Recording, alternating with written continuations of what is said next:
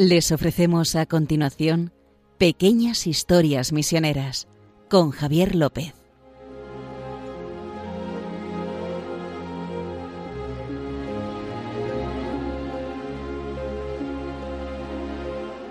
Bueno, feliz Navidad a todo el mundo. Estamos aquí en Radio María, acaba de nacer el Señor. Nos estuvimos preparando el capítulo anterior del Adviento y ya llega la Navidad justo. ¿Qué tal? ¿Cómo Qué estás? bien. ¡Viva! ¡Viva la Navidad! ¡Feliz Navidad a todos! Venga. Todos felicitados y vamos a hablar hoy de un tema, bueno, de una mujer. Hoy sí que vamos a hablar de milagros. Seguimos con los milagros que ya estuvimos hablando anteriormente. Sí, sí, sí. Esta es, una cosa que a ti no te gustan mucho. bueno, eh, me resulta un poco... Me cuesta, porque cuesta. Como, como veas un milagro ya no tendrás excusa. Para no creer, entonces, si no lo ves, ahora mismo tienes excusa, pero la, No, no, no, no. la Eucaristía es un milagro todos los días y lo ves. Sí, pero bueno, pero, pero no deja de ser pan. Imagínate que empezara a sangrar. Hombre, pero hay algunas Eh, hostias eso- consagradas que han sangrado. Sí, pero bueno, pero tú no lo has visto. ¿Qué hacía momento. el Beato eso- Carlos Acutis? Ya, pero tienes que verlo. A vivirlo, dices. Eh, Pues la, yo la Eucaristía la vivo. Bueno, vamos a dejar ese tema aparte, ¿vale? Eh, Saben que pueden escribirnos a historiasmisioneras.radiomaria.es historiasmisioneras.radiomaria.es Y si quieren escuchar alguno de los podcasts que ya hayamos eh, a lo largo de estos dos años realizando, pueden poner en su buscador habitual de internet eh, pequeñas historias misioneras Radio María y ahí les lleva directamente al, al podcast y a todos los podcasts que hemos realizado en Radio María. Eh, justo, vamos a empezar Sí. hoy con la... Vamos a empezar primero con un misionero franciscano en el norte de México, en, el en la parte eh, que ahora es Estados Unidos, eh, se llamaba Fray Alonso de Benavides. Benavides. Fray Alonso de Benavides.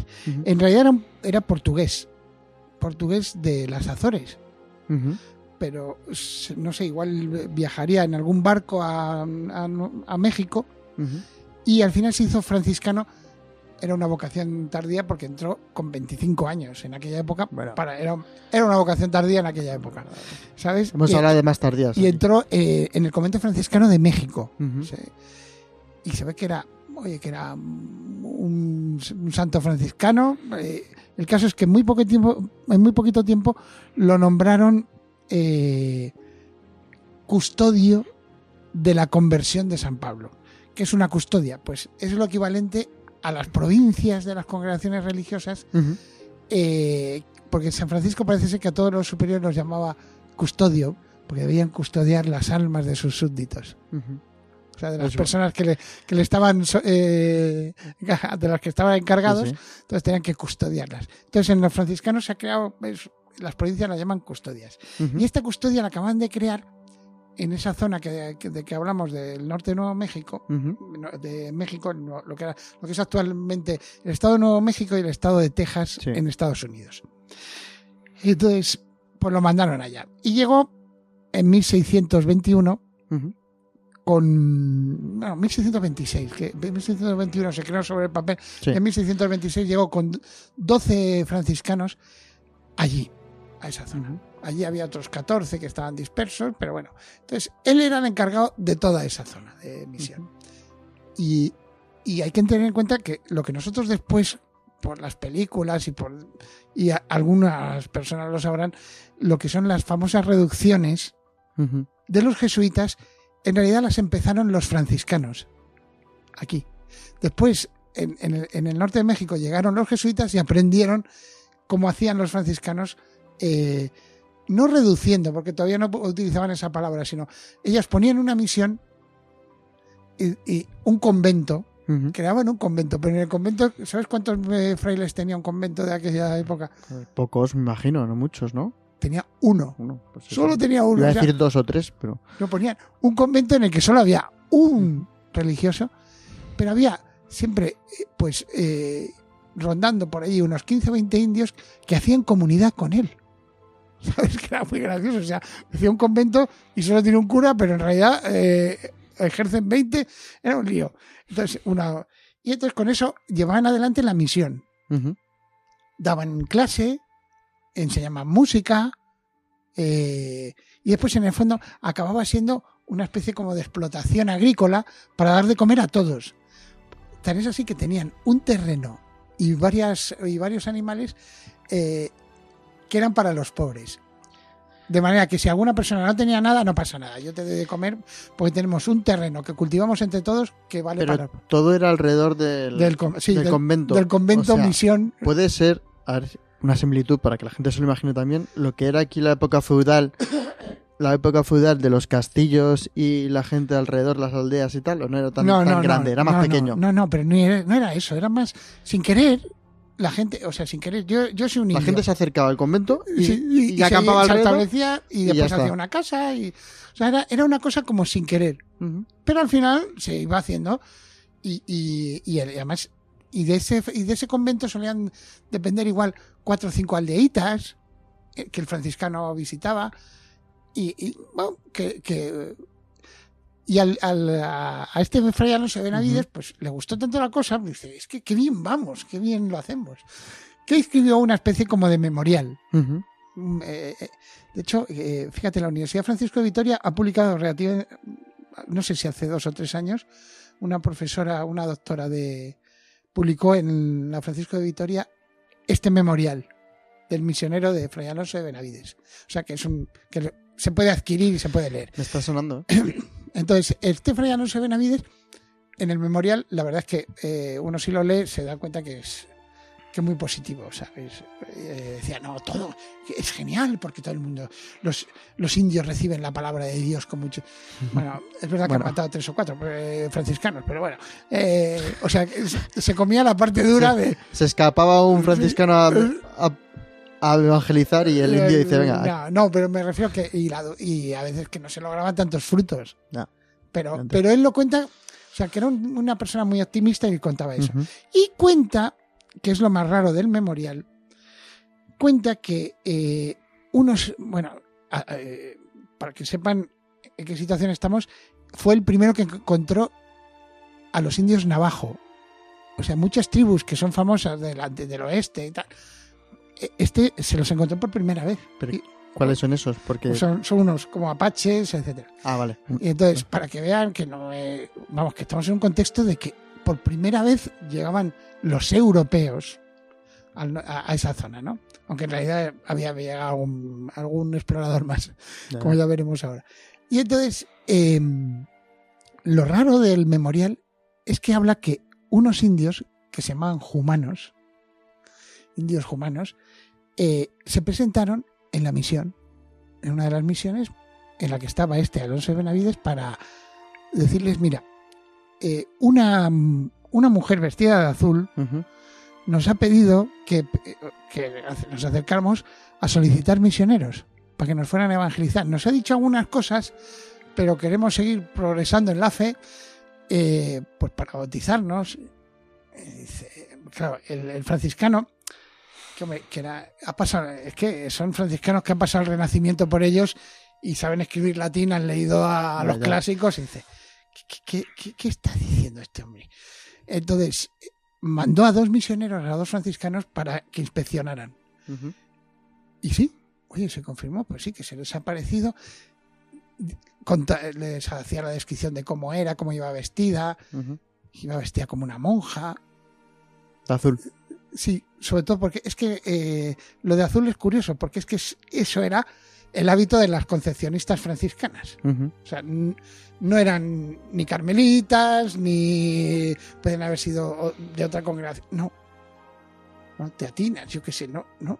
Eran concepcionistas franciscanas porque solo puede ser el, el hábito azul ese que está diciendo como una capa azul, solo pueden ser ellas.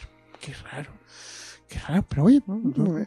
Entonces, eh, ya se ve que con el tiempo eh, el Benavides se dio cuenta de que, que había, le hablaron de que en Ágreda, Soria, había un convento de concepcionistas franciscanas donde tenía mucha fama María Jesús de Ágreda.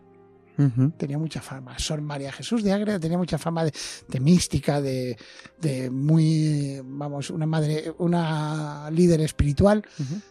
Cuando, entonces, cuando escribió el memorial, vino a Europa, vino a España y le preguntó, y se, y se acercó al convento para preguntarle, dice, por favor, Como a salir de dudas, ¿no? Dice, Para ver. a ver si es verdad. por favor, dime, dime si es verdad, porque... Y- y entonces, una de las cosas que les dijo, para saber si era verdad, dijo, oye, ¿es verdad que te flecharon? Que te flecharon. Sí, que te tiraron flechas. Los indios. Dice, sí, la verdad es que sí. Dice, ¿y cuántas veces? Dice, en dos ocasiones. Me dieron por muerta. Yo estaba hablándoles. O sea, ella dijo que, que le empezó a decir al otro que sí, que tenía arrebatos místicos, Pero ella no estaba allí. no, tenía arrebatos místicos en Ágreda Soria y aparecía allí y les predicaba a los indios, porque ella siempre había tenido una gran, unas grandes ganas de ser misionera. Pero como en- ella es en persona o en visión. No, no sé. no, no sé. No, es mucho te- saber, ¿no? Yo te estoy contando lo que cuentan los indios. No, no, no, no, no me, no me vas a contar cosas que no sé. Que... No sé, te pregunto, digo. a lo y entonces le contaban eso, le decía que, que sí, que, le, que a veces, claro, se asustaban y tiraban flechas. Y, Ujú. y dice, y sentía yo los, las flechas como si me las. De verdad. Pero después me, des- me despertaba Ajá. y ya no tenía el dolor. Y ya se me pasaba el dolor de las flechas. Y decía, bueno, pues, pues entonces eh, eh, este fray se viene, pues entonces eras tú. Dice, sí, sí, y estaba en tal sitio, tal. Vestida de azul, claro. Vestida de azul. Bueno, entonces dices tú, bueno, claro, es que esto eh, puede ser como un montaje, ¿no? Pero lo cierto es que los indios Hombre, no se conocían. no se conocían, no, no, no, no, no se conocían. Los indios, los indios, lo, lo- lo- esta, esta tradición se pasaba de boca en boca, porque ellos no tenían tradición escrita, entonces tienen la tradición oral. O sea, Son ¿saben como cuál- las leyendas. Sí, no, no, no creas que eso- eh, no, porque la tradición oral de los indios te cuenta quiénes han sido los jefes. Pues el jefe tal estuvo antes del jefe tal, etcétera. Se saben no todos. te- se lo saben todos de, de palabra. De palabras, sí, que no está escrito en No ningún está lado. escrito. Entonces, eh, porque son culturas que, que todo es eh, la tradición toda es oral y no se pasan de tradición oral sí te pueden contar pues hay un cuento de cómo se hizo la tierra etcétera pues el gran Manitú yo qué sé no pero esto era hechos Ujú. es sección de hechos Sí, sí. o sea, en la biblioteca mental de los indios era historia de la tribu. Pues Hay era esto. buena memoria, ¿eh? Entonces, ¿qué pasó? Dices tú, bueno, pues será el único testimonio. No. Eh, muchísimo tiempo después, te das Ujú. cuenta que esto, la, eh, 1630 era lo que hemos hablado. Sí. Eh, muchísimo tiempo después mandaron una, una expedición, en casi 1700, 1689.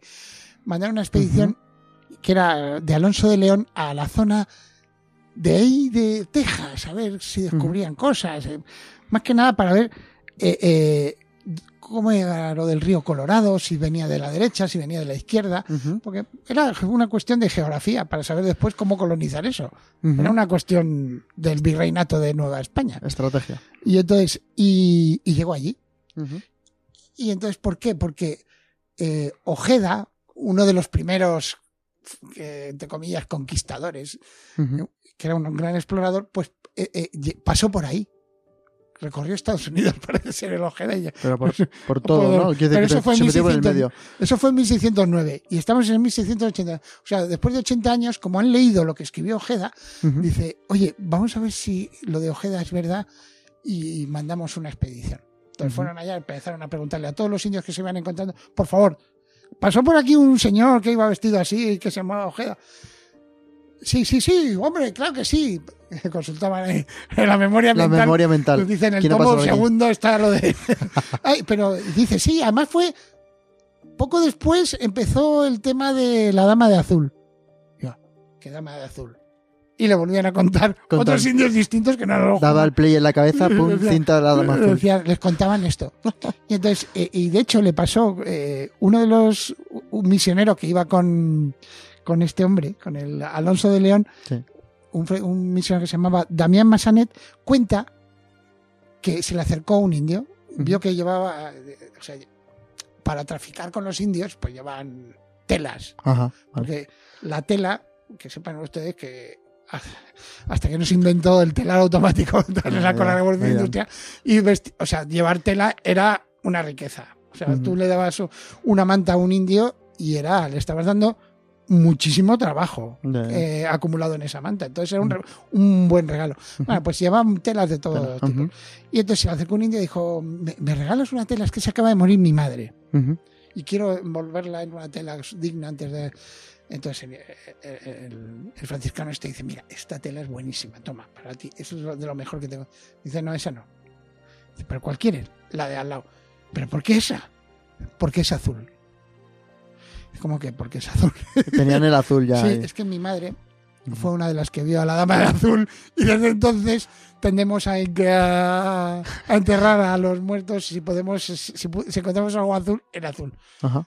Vale, vale, pues toma la, toma la dichosa tela, llévatela. ¿Sabes? Entonces, bueno, dices tú, bueno, pues ya pasó eso. Tenían que haberse llevado a la monja para allá. Claro, se Para que que la venerasen Lo que pasa es que ya, ya, ya había muerto, ¿eh? a la Soria. Ya, Ya, eso yo que la tenía que haber ido alguna vez. Bueno, y entonces otro, otro más. Como 10 o 15 años después, cuando empezaron a llegar los jesuitas. De 1700 estamos. Sí, llegaron a Francisco Quino, que hablaremos algún día de él porque es, es el que inventó los ranchos. Un jesuita Quino, pero que en realidad era italiano. Entonces, este iba con ellos y se, se adentraron en- en- también en lo que es Texas y también otro diciéndole, pero no, pues eh, se nos eh, apareció una hermosa mujer blanca, vestida de blanco, marrón y azul, con un paño cubriendo. Dice, otra vez la, la, la- la monja esta, son. Entonces, son María Jesús de Ágreda. O sea que hay muchísimas tradición de, de esto, de, de que sí que hubo como apariciones, vamos a llamarlas, en teoría bilocaciones. O sea, igual era el deseo tan fuerte de ser misionera de esta mujer que creaba eso. que nunca salió del convento, ¿no? Que nunca salió del convento y a todo esto es sierva de Dios. O sea, estamos hablando de una persona que puede ser beatificada y, y- y es sierva de Dios.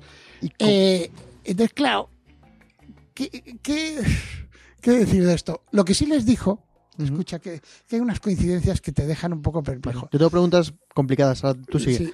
Eh, la- la pre- el- pasó lo siguiente, les dijo, mira, cuando ella notó que iba a morir, les dijo que a, a los indios les dijo que, sobre todo a los humanos, les dijo que, lo siento, eh, Ya no aparezco más. ya no voy a No, venir". no sé. Dice, ¿cómo os voy a...? dice, y para que me recordéis, como es mayo, las florecieron de azul todo, un- todo el prado donde estaba hablando. de eso. De azul.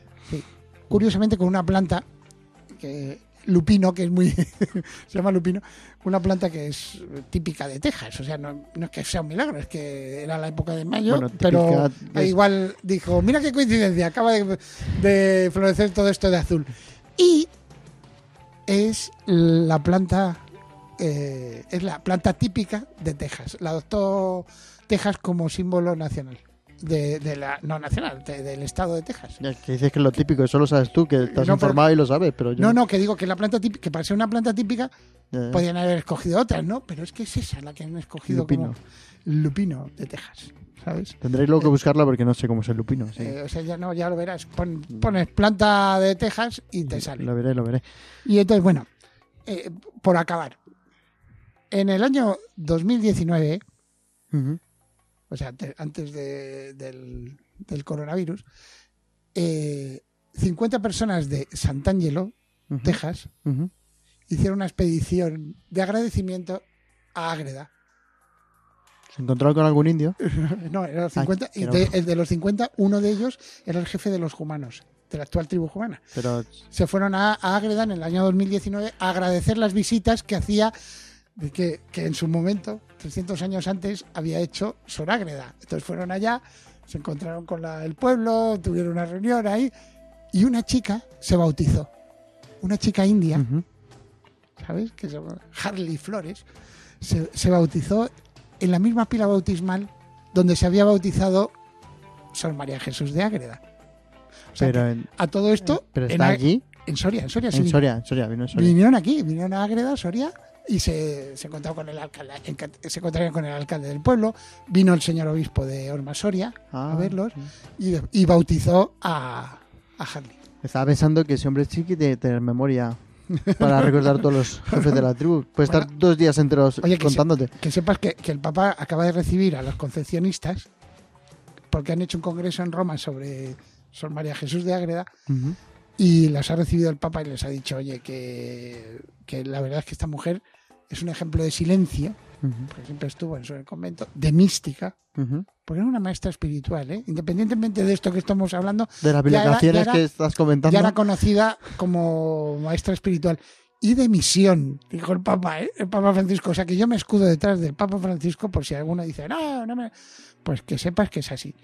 Y, ¿Y qué te crees que había? Estaban las concepcionistas franciscanas y una delegación del pueblo jumano en el Vaticano también, para agradecer que la evangelización de, o sea, de su evangelización comenzara con Sor María Jesús de Ágreda. Preguntas, ¿qué? No, primero. No me hagas ya, preguntas eh, difíciles porque me, ya sabes Pero una, un plan, ya sabes que yo las preguntas que te hago son, son de, de amigos son, ya. son de amigo. Quiero decir que, que eh, cómo se comunicaba ella, No, es que esta- ellas, lo, ellas lo veían como si estuviera allí, pero digo en qué idioma, porque en el mismo idioma de ellos.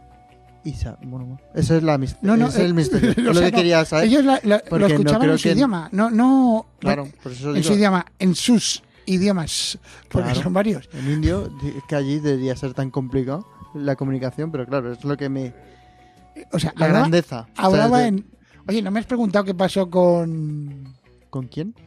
Con el Alonso de Benavides? O sea, fue Ah, bueno, sí, el, el- también es verdad que te has puesto a hablar del, Eh, del no, explorador por y terminar del el otro, círculo. Benavides, ¿qué pasó Eh, con él? Porque hablas del explorador que se Alonso. Benavides, cuando vino aquí a España, le dije, como, eh, oye, había sido, como dicen en Italia, un había estado muy ingamba, ¿sabes? un tío Sí. que, le, que vaya pedazo de misionero, tal. Menuda memoria me, me has escrito, dijo el Papa.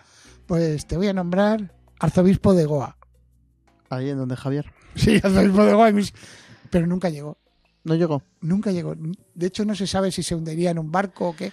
Así acabó el Alonso de Benavides, que fue el primero que habló de, de la Dama de Azul. Porque Goa pertenecía a No, no, pues, portugueses o Eh, Si eran los portugueses, claro, porque él era portugués, por eso digo, me imagino que sería por eso. dirían- pero bueno, en No sé, 1634, que es, eh, 1640, hasta un poquito después, estaban unidos los reinos de Castilla, León. Aragón y Portugal. Poco después se separarían, ¿sabes? Pero, Vale. o sea, en ese momento, el rey que fuera, Felipe IV, Felipe el que fuera, estaba. Era rey también de Portugal. Pues una bonita historia aquí en Navidad y llegado este momento eh, tengo que dar paso al director editorial de Radio María, a Luis Fernando de Prada, para que nos cuente cómo eh, podemos colaborar, cómo pueden colaborar nuestros oyentes a mantener esta cadena que es Radio María, que se mantiene gracias a la ayuda de los que escuchan esta cadena, o sea, de las donaciones. Entonces, Luis Fernando Prada les va a dejar un mensaje. No temáis, os anuncio una buena noticia que será de gran alegría para todo el pueblo. Hoy, en la ciudad de David, os ha nacido un Salvador, el Mesías, el Señor. Es la gran noticia de la Navidad, que los ángeles comunicaron a los pastores y que el hombre del siglo XXI sigue necesitando, quizás hoy más que nunca. Noticia que esta radio, sencilla y pobre como los pastores de Belén, lleva 25 años difundiendo en España, cambiando las vidas de quienes escuchan la palabra de Dios y dejan a Jesús nacer en su corazón. Os queremos dar las gracias a todos los que durante estos años habéis hecho posible el desarrollo de esta radio evangelizadora, así como estamos seguros de que seguiréis ayudándonos con vuestra oración, compromiso voluntario y donativos. Contamos también con vuestros testimonios para difundir Radio María al celebrar sus bodas de plata en 2024. Puedes informarte de cómo colaborar llamando al 91 822 8010 o entrando en nuestra página web radiomaria.es. Radio María, una radio que cambia vidas. Bueno, pues después de haber escuchado a Luis Fernando, ya estamos despidiendo el programa. Justo se me ocurría, bueno, estaba pensando que María Jesús de, Ágreda, sí. eh, también la patrona de las misiones, eh, Santa Teresa de Lisieux, que está en un convento y es patrona de misiones, y se venía a la cabeza con esto de las bilocaciones, el Padre Pío, que también estaba en un convento encerrado, y salían por ahí, como el Señor da gracias a, también a las personas que rezan Sí. mucho, no el estar solo encerrado ahí, sino que llegan lejos con No, su y oración. aparte que es el misterio de la fe. O sea, ten en cuenta que ¿qué predicamos? Que Dios se hizo hombre, que ese es el, el querigma, lo que se llama el querigma. es Dios se hizo hombre y murió y resucitó por nosotros. Sobre Eso es lo que predicamos. Sobre todo que Eso, es lo que predicamos. O Sí, sea, sí. que dices tú, porque dice, no, el amor. Sí, sí, sin más amor que hay en hacer lo que hizo Dios por Sí. nosotros, no hay. Pero, pero ese es el querigma. O sea que dice, eh, qué misterio esto, eso es un misterio. Nada. Mm, Vamos, que comparado con la Eucaristía tampoco me parece para tanto, ¿no? Lo que decías tú, es verdad. No, Dios, lo que decía el milagro diario, pero Creemos en misterios, Sí. claro, misteria fidei. ¿Verdad? Misterios de la fe. Eso Pues esto es un misterio de la fe. Pues continuaremos más adelante. Ahora solo decirles que si les ha gustado o quieren comentarnos cualquier cosa, pueden hacerlo en el correo electrónico que tenemos a su disposición, que es historiasmisioneras@radiomaria.es, historiasmisioneras@radiomaria.es y si quieren escuchar alguno de estos podcasts que realizamos entre mi compañero Justo y yo, pueden hacerlo en su buscador habitual de internet poniendo pequeñas historias misioneras Radio María y ahí les llegan directamente al podcast. Justo, muchas gracias, feliz Navidad y nos vemos en el siguiente programa. Hasta luego.